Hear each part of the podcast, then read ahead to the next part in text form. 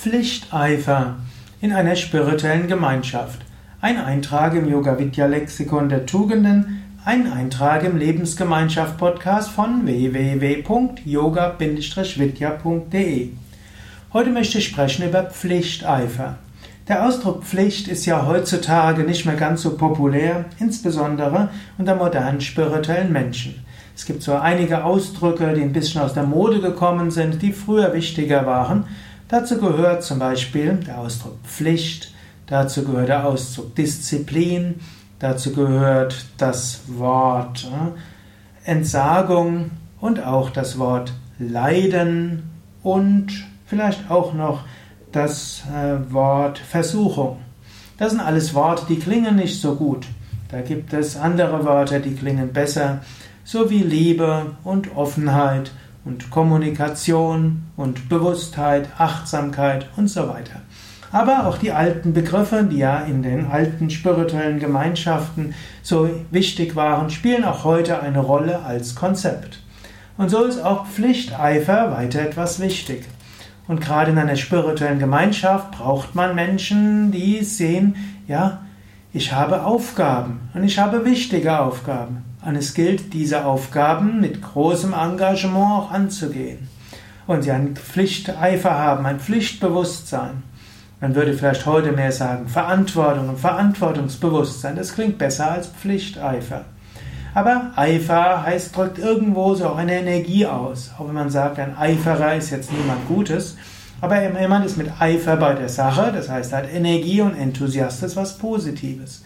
So ist Pflichteifer noch mehr als eine Verantwortung. Pflichteifer heißt, man tut gern das, was seine Aufgabe ist.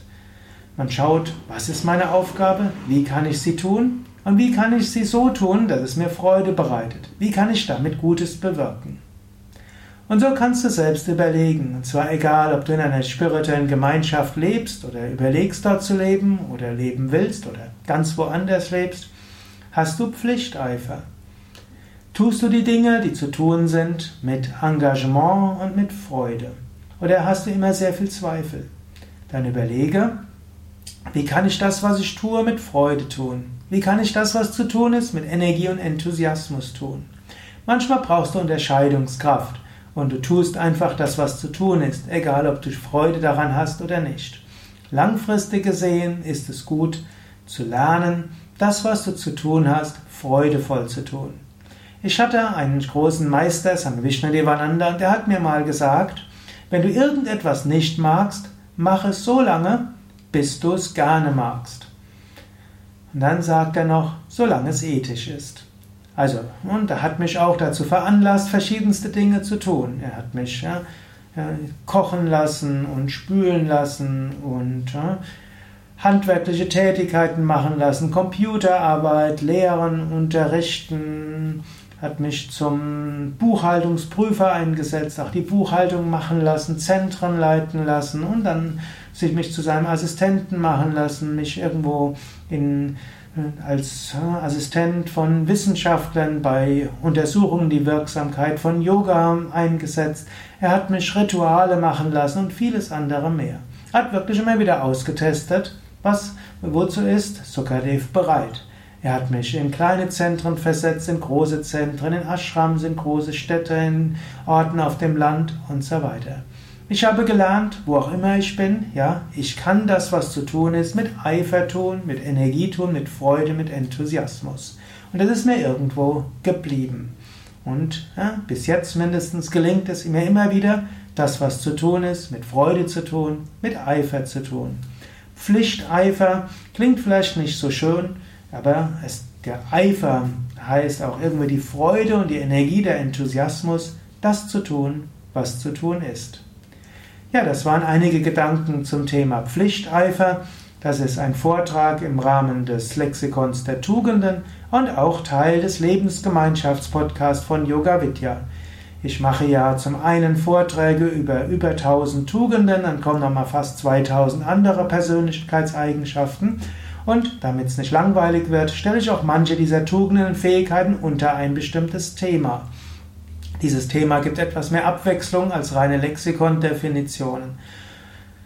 Hm, die Lexikon-Definition findest du auch auf unserem Wiki, wiki.yoga-vidya.de. Da steht auch oft etwas über die Bedeutung, die Herkunft des Begriffes. Du hörst auch einiges, wie du die betreffende Eigenschaft kultivieren kannst, wozu sie gut ist. Und auch systematisch werden diese Videovorträge von mir eingebunden. Ich betreibe ja auch viele Hörsendungen, auch viele Podcasts, also regelmäßig erscheinende Hörsendungen.